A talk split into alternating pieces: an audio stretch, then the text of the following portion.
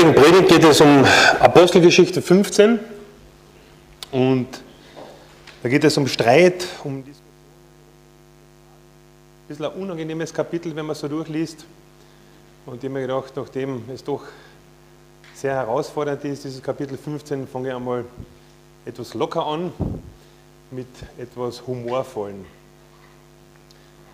Kommt ein evangelischer Pfarrer in den Himmel, wird von Petrus begrüßt und wird aufgrund seiner Treue, dass er sein Leben lang das Evangelium treu verkündigt hat, wird ihm der Schlüssel eines VW Käfer, eines nagelneuen VW Käfers natürlich in die Hände gedrückt. Er hat eine große Freude, startet das Ding, fährt so durch die Milchstraße und dauert nicht lange, überholt ihm ein katholischer Pfarrer in einem ordentlichen Mercedes-Benz, zischt ihm vor und denkt sich der evangelische Pfarrer, hey, da stimmt was nicht. Fährt wieder zurück zum Petrus und sagt ihm, wieso hat der katholische Pfarrer hier einen so viel teuren Wagen wie ich? Ja, weißt du, der hat müssen in seinem Leben von eine Frau verzichten und das ist jetzt der himmlische Ausgleich, hat einen etwas besseren Wagen. Okay, er hat das weiter mal akzeptiert, fährt wieder weiter, überholt ihn jemand mit einem amerikanischen Stra Straßenkreuzer, riesengroß, mit offenem Verdeck, wehender Bart, ein Rabbi, ein jüdischer Rabbi, zischt ihm vor, jetzt kann er die Welt überhaupt nicht oder den Himmel überhaupt nicht mehr verstehen, kommt nochmal zum Petrus zurück, sagt er, jetzt muss man das erklären, wieso er mit so einem Straßenkreuzer unterwegs ist, er hat ja auch heiraten dürfen. Sagt der Petrus ihm, weißt du, da kann ich nichts machen, das ist Verwandtschaft vom Chef. Ich habe mir dann gedacht, wie ist es, wenn ich treu das Evangelium verkündige, auf etwas verzichte im Leben und auch noch Verwandtschaft vom Chef bin. Hey, ich glaube, dann haben wir freie Wahl. Wenn wir sehen, wie es dann wirklich im Himmel sein wird, ob es solche Fahrzeuge noch gibt oder andere, die uns da gar nicht vorstellen können. Ja, und in der heutigen Predigt geht es auch um, diese, um die gute Verwandtschaft und um Probleme innerhalb dieser. Das ähm, Volk Israel, die Juden dachten ja damals, sie seien etwas ganz Besonderes. Und in gewisser Weise waren sie es ja auch. Sie gehörten zu Gottes erwählten Volk, an dem Gott der Welt zeigen wollte, wie er ist und wer er überhaupt ist. Gott ist ja für uns unsichtbar. Keiner, denke ich, von uns hat ihn je gesehen. Wenn es jemand doch hat, äh, bitte nach dem Gottesdienst zu mir, bin sehr gespannt. Aber Gott hinterlässt in seiner Schöpfung eine Art Fußabdruck und er hinterlässt auch in uns Menschen eine Ebenbildlichkeit. Wir sind Ebenbilder Gottes. Er hat es ja nicht nur geschaffen und uns unserem Schicksal ausgesetzt, sondern er handelt mit der Menschheit und will ein ganz persönlicher Gott sein. Nun, wenn es denn so war, dass Israel wirklich, das Volk Israel wirklich eine Sonderstellung hatte, dann war es zumindest ihr Unglaube, der sie aus dieser Sonderstellung herausbrachte und eine neue Tür für die Nichtjuden, für die Heiden öffnete. Und diese neue Tür, welche sich auftat, die wird ja gerade in der Apostelgeschichte immer wieder beschrieben, immer wieder, wieder wird darüber berichtet. Am Ende einer längeren Predigt, welche Petrus hielt in Kapitel 10, ähm, wurde ja darüber berichtet, wie das seinen Anfang nahm. Und hier steht auch, der Heilige Geist fiel auf alle, die seinen Worten zuhörten. Und es hörten viele zu, die aus den Heiden waren, sprich äh, nicht aus dem Volk Israel. Wir lesen im Vers 45, und die gläubig gewordenen Juden, die mit Petrus gekommen waren, entsetzten sich, weil auch auf die Heiden die Gabe des Heiligen Geistes ausgegossen wurde. Das haben sie überhaupt nicht verstanden. Was ist denn da los? Bis jetzt war das Heil nur im Rahmen von unserem Volk und plötzlich haben auch die Völker, zumindest die Heiden, äh, die Möglichkeit, diese Gabe zu empfangen, den Heiligen Geist. Nun, zuerst warfen sie ja Petrus vor, äh, was tust du da überhaupt? Du gibst dich ab mit, mit, den, mit den Heiden, mit den Ungläubigen und bist mit denen zusammen, hast du Umgang, tust sogar mit denen zusammen essen äh, das geht doch nicht, das ist doch gegen unsere Vorschriften. Petrus erklärte ihnen in aller Klarheit, dass er in diesem Fall von Gott geführt war. Er hat gar nicht anders können. Er erzählte von diesem leinenen Tuch, das vom Himmel herabkam und dass alle möglichen äh, Tiere, auch unreine Tiere, die also im Judentum als unrein ähm, bekannt waren, auch die waren darin enthalten. Und Gott sagte zu Petrus, schlachte und iss. Das war für ihn etwas äh, total äh, ja, Ungewohntes und eigentlich Befremdendes. Das hat er nie gemacht. Das hat das Volk der Juden nie gemacht. Und dann sagt Gott zu ihm, was ich als rein erkläre, erkläre du nicht als unrein. Und wenn ich aus eurer Sicht unreine Menschen zu reinen erkläre, dann kannst du sie auch als solches akzeptieren. Sie sind für rein erklärt. Nun, für die Juden, die diesen Vorwurf äh, Petrus machten, war es das erste Mal akzeptiert, obwohl es nicht einfach war. Und sie sahen sich dann doch in weiterer Folge mit den Heiden als eine Einheit. Es war für das jüdische Denken damals schwierig, das kann man sich vorstellen.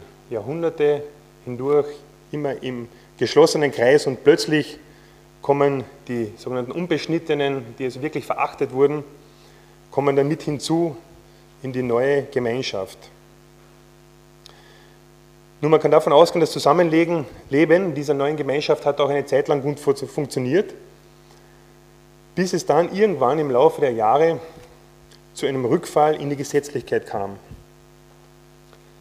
Die Juden, die es gewohnt waren, sehr stark aus dem Gesetz herauszuleben, aus der Torah, sind dann wieder irgendwie zurückgefallen in diese Gesetzlichkeit.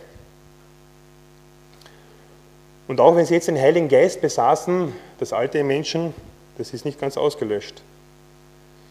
Und dieser ganze Umstand führte damals in dieser Apostelgeschichte 15, wird berichtet, zu einem ordentlichen Konflikt innerhalb der neu gegründeten Gemeinde und es kam zur Einberufung der ersten Apostelversammlung. In den ersten zwei Versen in der Apostelgeschichte 15 liest man darüber, das möchte ich euch vorlesen. Währenddessen kamen einige Männer aus Judäa in die Stadt und begannen die Gläubigen zu lehren. Wenn ihr den jüdischen Brauch der Beschneidung nach der Lehre des Mose nicht einhaltet, könnt ihr nicht gerettet werden. Paulus und Barnabas widersprachen dieser Auffassung nachdrücklich und es kam zu einem heftigen Streitgespräch. Schließlich wurden Paulus und Barnabas in Begleitung einiger Männer aus Antiochia nach Jerusalem geschickt, wo sie mit den Aposteln und Ältesten über diese Frage sprechen sollten.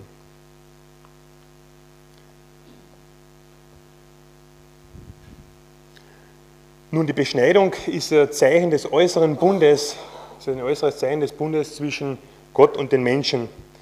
Gott hat dieses Zeichen ähm, zur Zeit Abrahams, das ist der Abraham-Bund, eingesetzt und alle jüdischen Knaben im Alter von acht Tagen, also recht jung, wurden beschnitten und auch generell Männer, die im jüdischen Haushalt lebten, auch die hat man beschnitten. Und wie gesagt, die Heiden, die Heiden galten als die Unbeschnittenen und man beginnete ihnen vorher mit Verachtung. Nun verlangte man aber von ihnen, sich beschneiden zu lassen und auch noch das Gesetz des Mose, die Torah zu halten. Paulus verfasste ja einen eigenen Brief nur zu diesem Thema, weil es wirklich ein heißes Thema war. Das war der Galaterbrief. Dort begegnen uns auch diese gesetzlichen Gruppen der Pharisäer im Kapitel 2 im Galaterbrief.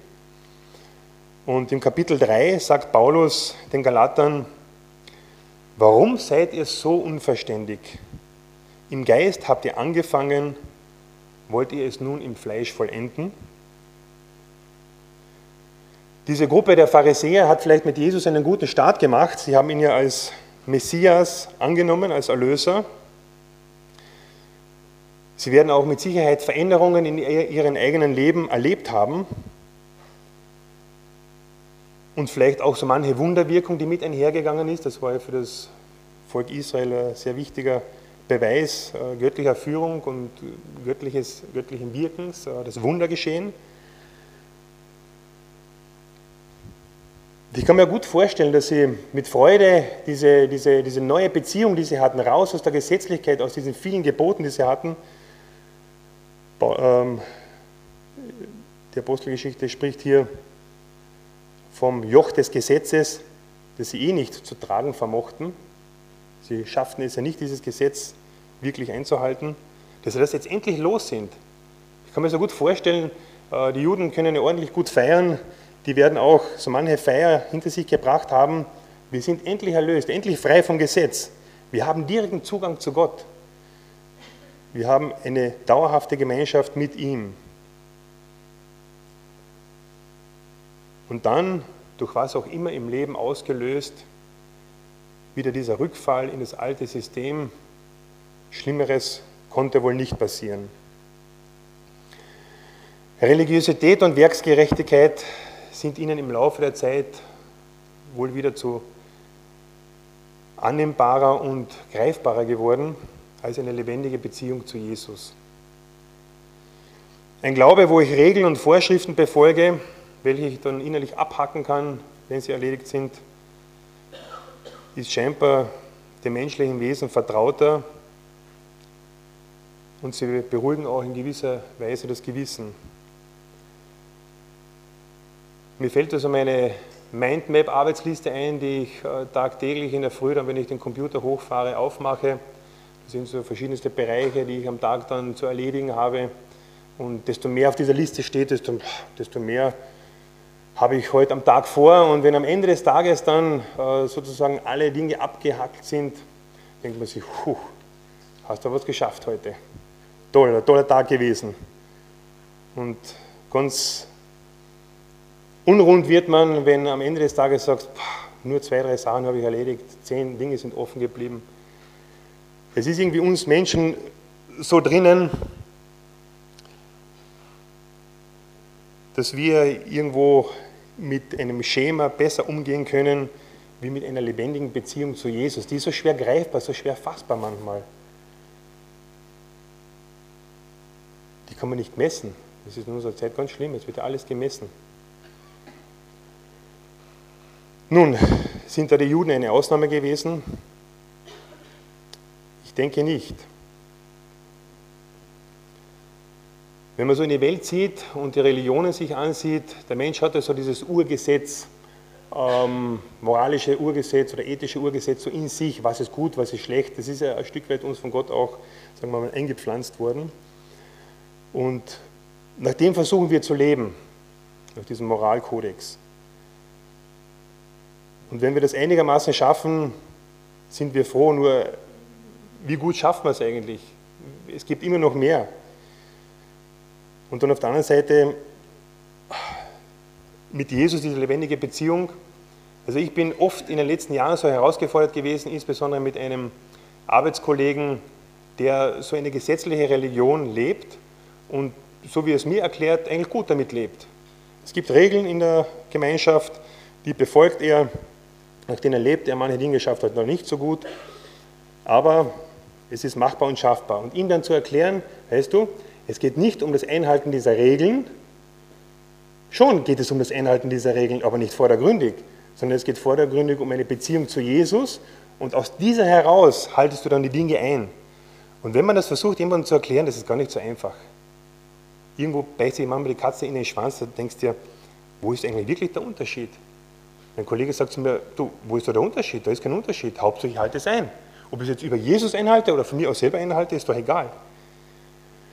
Vielleicht ist es ein Stück weit ein Geheimnis, aber das Evangelium sagt es ganz klar und auch diese Begebenheit, es ist rein die Gnade und es ist keine Werksgerechtigkeit.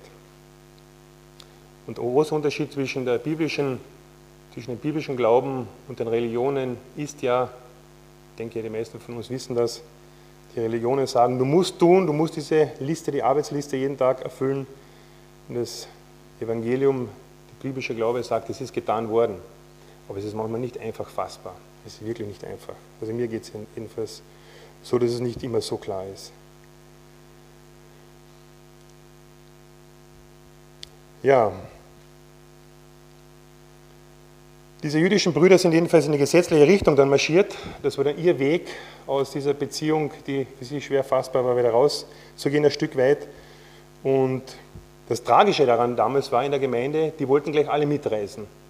Also nicht, dass man sagt, okay, ich gehe diesen Weg, wir sind Juden und wir wollen auf jeden Fall das Gesetz halten und ihr könnt, könnt äh, mit Jesus alleine leben. Nein, ihr müsst jetzt auch in diese Richtung mitmarschieren und das war die große Problematik und die musste in der Gemeinde damals angegangen werden. Das war ein großes Ding, das war nichts Kleines.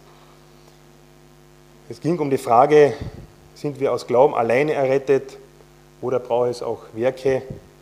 Man könnte es auch als eine Jesus-Plus-Theologie bezeichnen, die hier, verbreitet wurde. Nun, wenn man sich überlegt, Beschneidung, okay, das wäre noch nicht so was Tragisches, Schlimmes. Einhaltung des Gesetzes, das ist schon eine große Hürde. Das Gesetz besteht ja aus den zehn Geboten, die ja nicht schlechte sind, die gelten ja heute genauso noch. Dann gab es hinzu äh, in der Torah ca. 600 Geh- und Verbote. Auch die einzuhalten, vielleicht wäre es noch möglich gewesen, aber die jüdischen Schriftgelehrten haben über Jahrhunderte hinweg weitere Auslegungen äh, entwickelt. Das sind sogenannte Zäune gewesen rund um das eigentliche Gesetz. Das eigentliche Gesetz stand im Kern und rundherum wurden Zäune gebaut, dass man erst gar nicht in die Lage äh, kommen musste, das, das eigene Gesetz irgendwo anzurühren, zu berühren. Das heißt, diese Zäune sind Vorschriften, Regeln gewesen. Zur Zeit Jesu waren es äh, sogenannte Mishnah-Gesetze, also eine, eine, ein Konvolut an Regeln, ca. 1500 Seiten, so eine Art Kommentar. Auch dieser musste eingehalten werden. Und die große ähm, Diskrepanz oder die, die, die großen ähm, Konflikte, die zwischen Jesus und den Schriftgelehrten waren, die betrafen ja vor allem diese Auslegungen. Nicht das Gesetz als solches, sondern diese Auslegungen. Und Jesus hatte an sich zu dem Gesetz als solches eine positive Einstellung, aber nicht zu den sogenannten Überlieferungen der Väter oder der Ältesten, wie sie genannt werden. Ein so ein Beispiel, also allein für das Sabbatgebot, also vor allem diese, diese Vorschriften in Bezug auf Fasten und Sabbatgebot, das waren so zwei Kernelemente in dieser jüdischen Mishnah. Und das Sabbatgebot, was eigentlich, so wie Jesus gesagt hat, der Sabbat ist, äh, nicht, ist für den Menschen geschaffen worden, nicht umgekehrt, ist eigentlich ähm, ausgelegt worden mit hunderten verschiedenen Auslegungsformen. Eine davon war zum Beispiel, man durfte ja am Sabbat nur eine gewisse Wegstrecke gehen. Ja, und darüber hinaus war dann Ende. Also zu Fuß durfte man noch nicht mehr gehen. Und dann hat man, ist man hergegangen und hat gesagt, okay, zu Wasser darf man mehr oder weniger unbeschränkt reisen am Sabbat und ist dann hergegangen, hat einen, einen Wassersack gemacht, hat den auf das Kamel gelegt, hat sich draufgesetzt und somit konnte man sozusagen äh, unbeschränkt reisen. Also mit solchen spitzfindigen Auslegungen ähm, haben die sich dann herumgestritten, eigentlich bis zum heutigen Tag. Diese, diese Gesetzlichkeit wurde dann bis 16. bis 17. Jahrhundert weiterentwickelt, äh, heißt mittlerweile jüdischer Talmud und äh, hat die Größenordnung äh, der Enzyklo Enzyklopädie Britannica, das sind 30 Bände, fette Schwarten an ähm, Erkenntnissen, Vorschriften mit 75.000 Artikeln. Also eine große Herausforderung, auch gerade heute noch nach dem Gesetz zu leben. Das heißt, aus den Heiden wurden Christen und die jüdischen Schriftgelehrten wollten sie wieder zu Juden machen oder auch zu Juden machen. Nun, wie ging man, ging man mit diesem Konflikt um? Grundsätzlich äh, hat man sich lange gestritten, lange debattiert, steht in Vers 7 und das ist ja an sich kein schlechtes Zeichen. Wenn man lange debattiert, streitet, kann es durchaus auch gut sein. Ich weiß nicht, wie es bei euch im Haushalt zugeht, bei uns geht es äh, schon dann und wann recht lautstark zu. Es wird heftig debattiert, auch manchmal gestritten.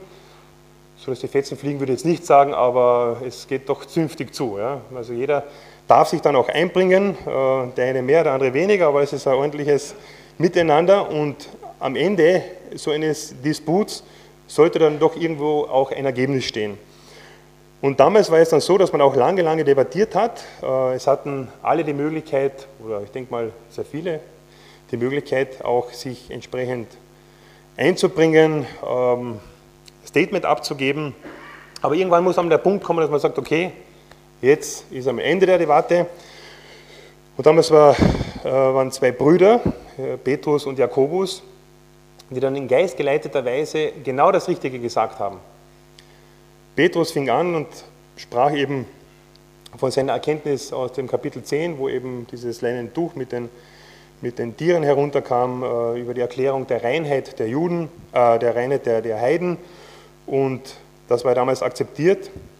Und dann sofort Paulus und Barnabas haben dann äh, dazugelegt und gesagt, jawohl, und wir haben in den letzten Monaten und Jahren große Wunder mit dem, mit dem Herrn, mit Gott erlebt. Und es ist Großes geschehen unter den Heiden Und das war natürlich für die Juden, Wunder ist immer ganz wichtig, war ein ganz wichtiges Argument.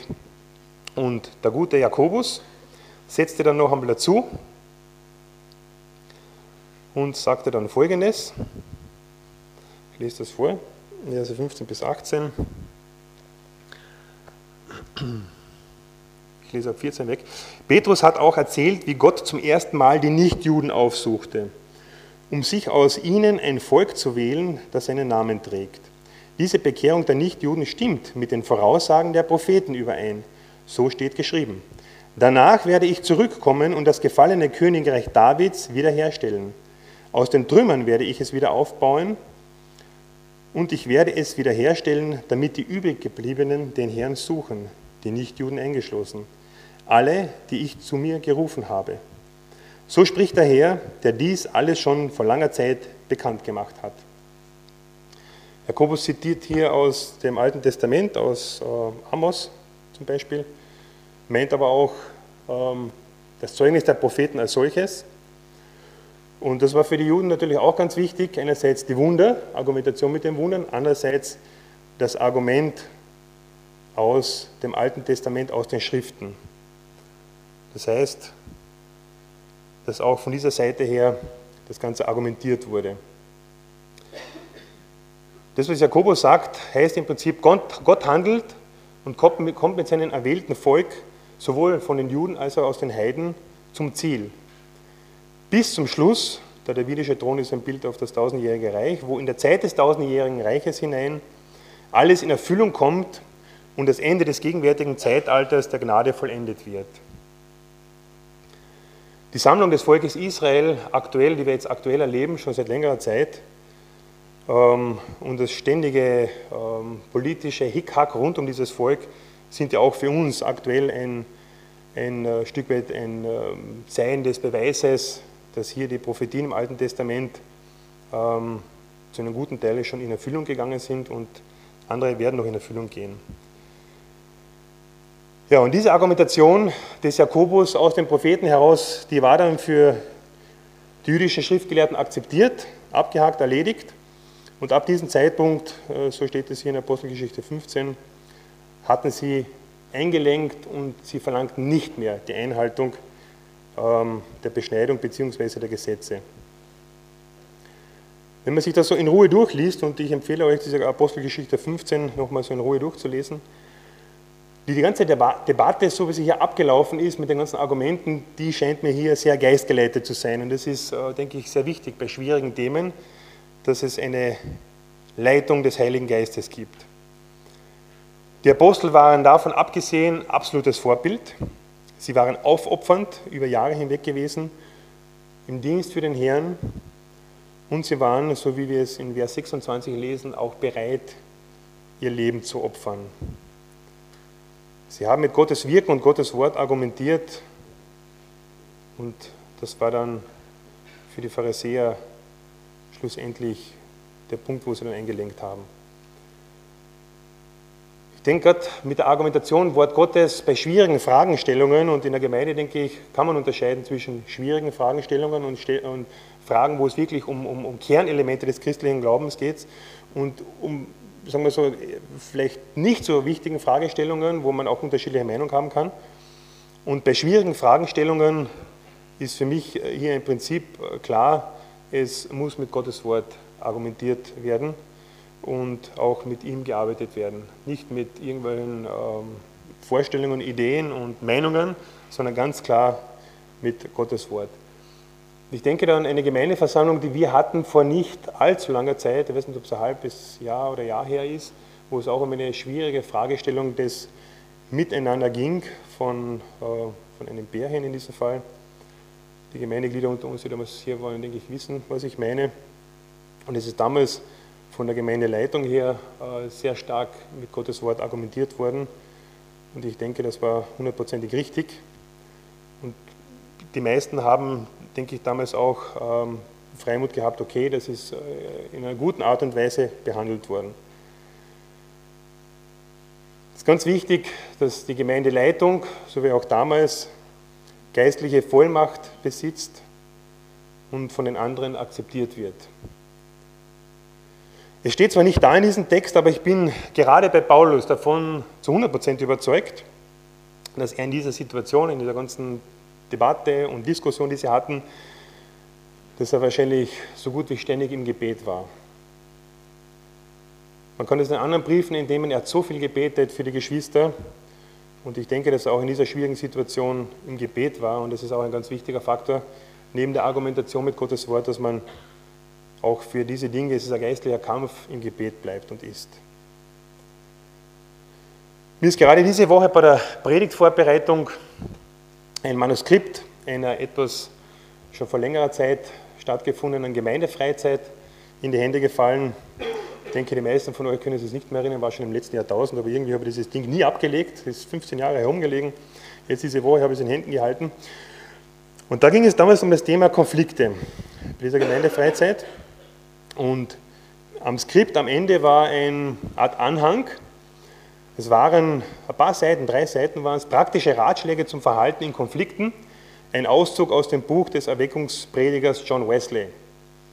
Die haben mir diese drei Seiten so mal durchgelesen und haben mir gedacht, sowas von kurz und prägnant und auf den Punkt gebracht, wirklich gut. Ich lese euch von diesen drei Seiten drei Sätze vor. Steht, duldet keine Gedanken der Trennung von euren Geschwistern ob ihr ihre Meinung teilt oder nicht. Hütet euch vor Ungeduld in der Auseinandersetzung. Verurteilt nicht und denkt auch nicht hart von denen, die manches anders sehen und euch widersprechen in kleinen oder großen Dingen. Ich wiederhole, duldet keine Gedanken der Trennung von euren Geschwistern, ob ihr ihre Meinung teilt oder nicht. Hütet euch vor Ungeduld in der Auseinandersetzung. Verurteilt nicht und denkt nicht hart von denen, die manches anders sehen und euch widersprechen in kleinen oder großen Dingen. Diese drei Seiten sind, denke ich, sehr, sehr hilfreich. Ähm, wenn jetzt jemand innerlich sagt, hey, mir würde interessieren, was auf diesen drei Seiten gestanden ist oder steht.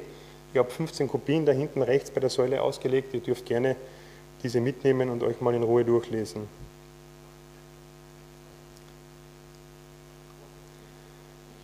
Manchmal sind es die wirklich großen Themen, so wie hier in der Apostelgeschichte 15, die die Gemeinde beschäftigen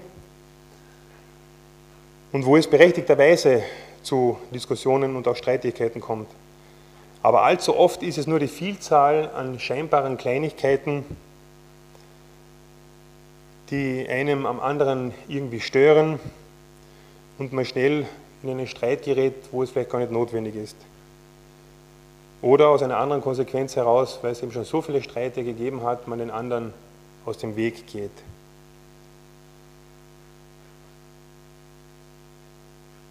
Entscheidend wichtig aber ist, dass trotz aller Differenzen, und das ist nicht einfach, dass die Liebe untereinander gewahrt bleibt. Ich weise auf diese Verse hin.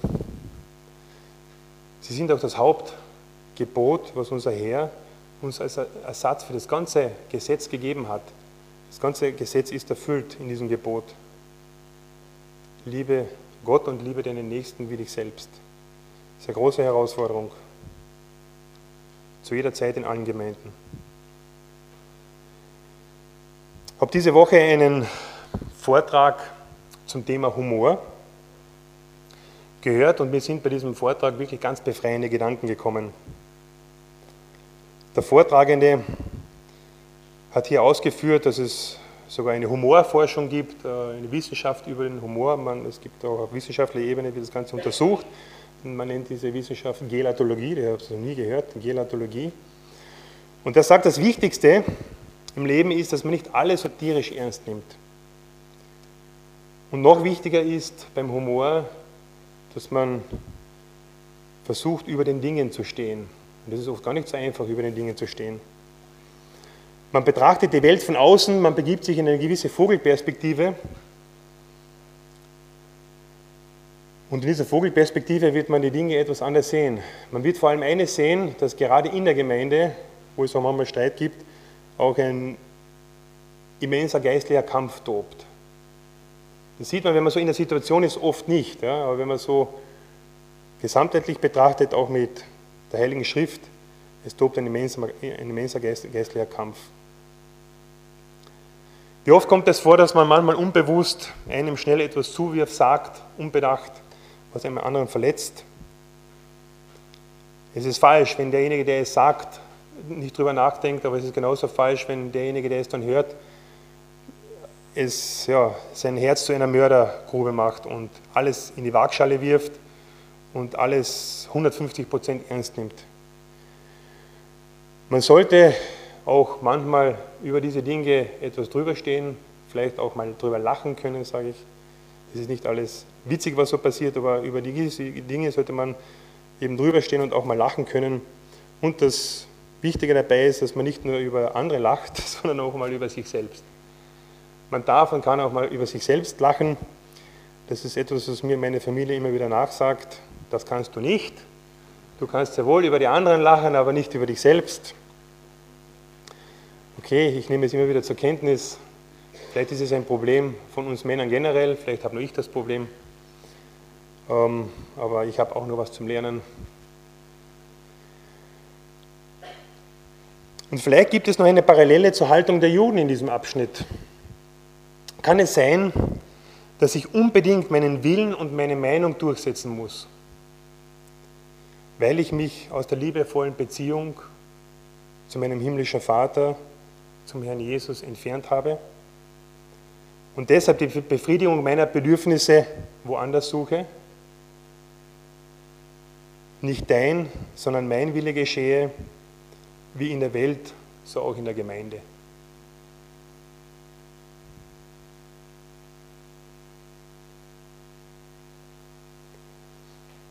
Also mir hat diese Sichtweise mal über den Dingen zu stehen, schon am gleichen Tag geholfen. Ich war da Gott beruflich in einem ziemlichen ähm, ja, Spannungsfeld.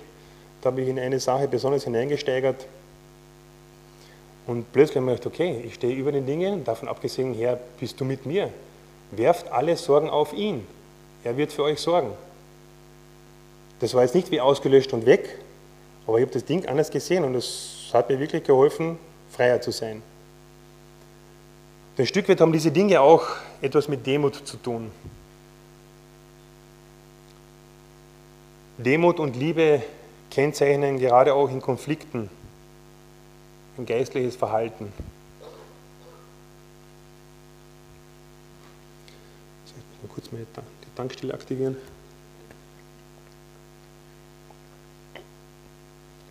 Nun, wie ging diese Begebenheit in der Apostelgeschichte aus? Am ersten Blick würde man meinen, es wurde den Gläubigen aus den Heiden nun doch ein paar Ratschläge aus dem Gesetz aufdividiert. Wenn man aber genauer hinschaut, sind es ähm, Art ethische, moralische Richtlinien, die damals ein gutes und konfliktfreies Zusammenleben förderten. Deshalb bin ich der Überzeugung, sagt dann Jakobus, dass wir den Nichtjuden die sich zu Gott bekehren, das Leben nicht unnötig erschweren sollten. Allerdings sollten wir ihnen schreiben und ihnen auftragen, kein Fleisch zu essen, das den Götzen geopfert wurde, alle Unzucht zu vermeiden und weder Blut noch das Fleisch nicht ausgebluteter Tiere zu essen.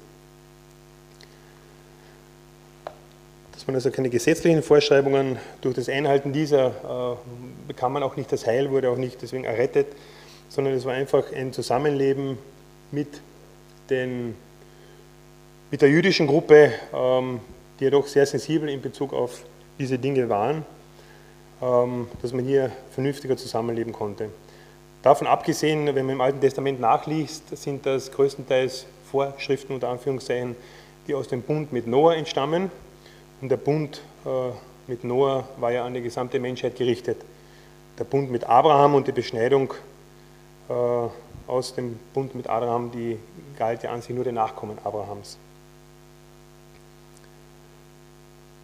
Ja, Richtlinien für eine Gemeinschaft, welche das Zusammenleben ordnen und gute Ratschläge für das praktische Miteinander sind gut und wichtig. Auch wir haben sie hier in, dieser, in unserer Gemeinde.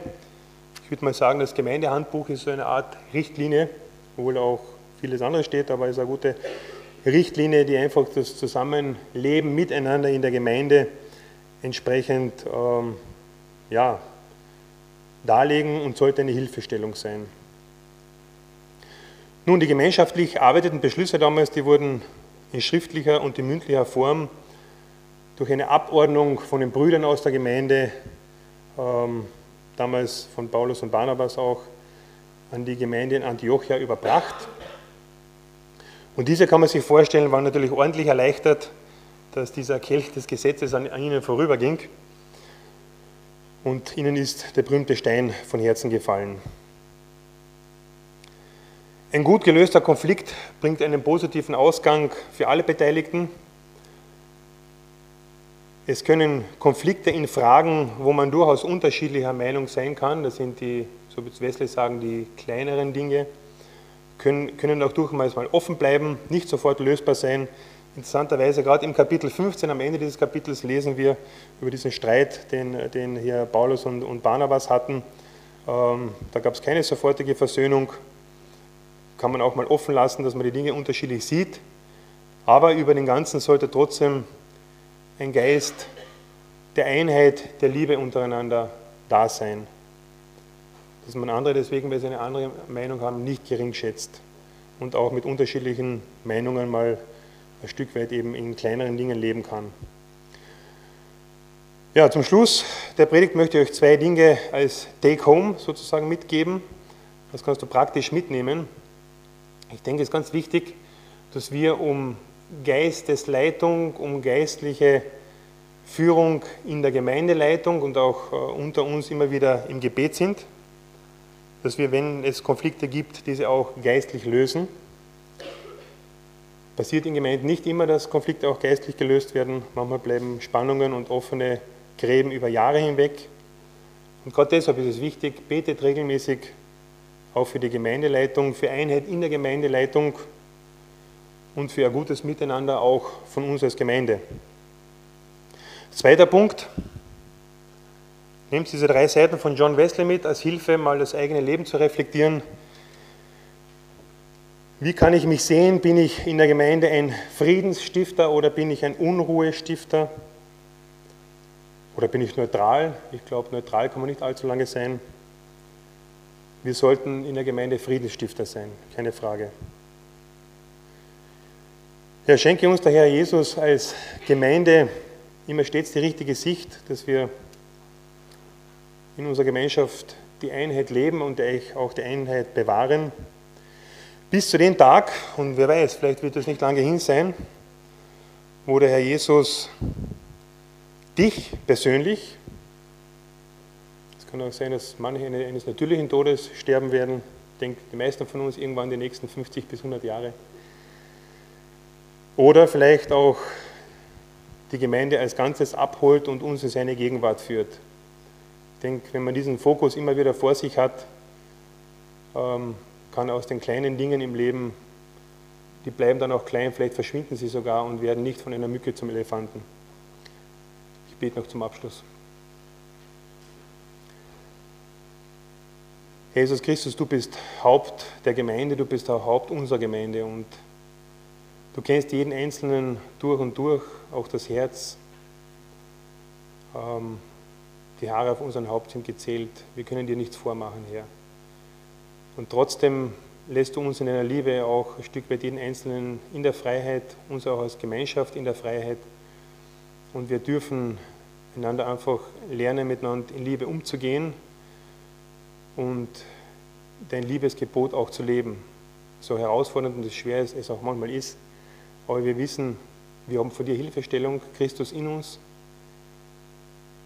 Heilige Geist, der uns führt und leitet und die bet einfach um Einheit in unserer Gemeinschaft und dass an dieser Einheit die Welt auch erkennen kann, ja, dass wirklich wahre und tiefe Liebe unter uns ist.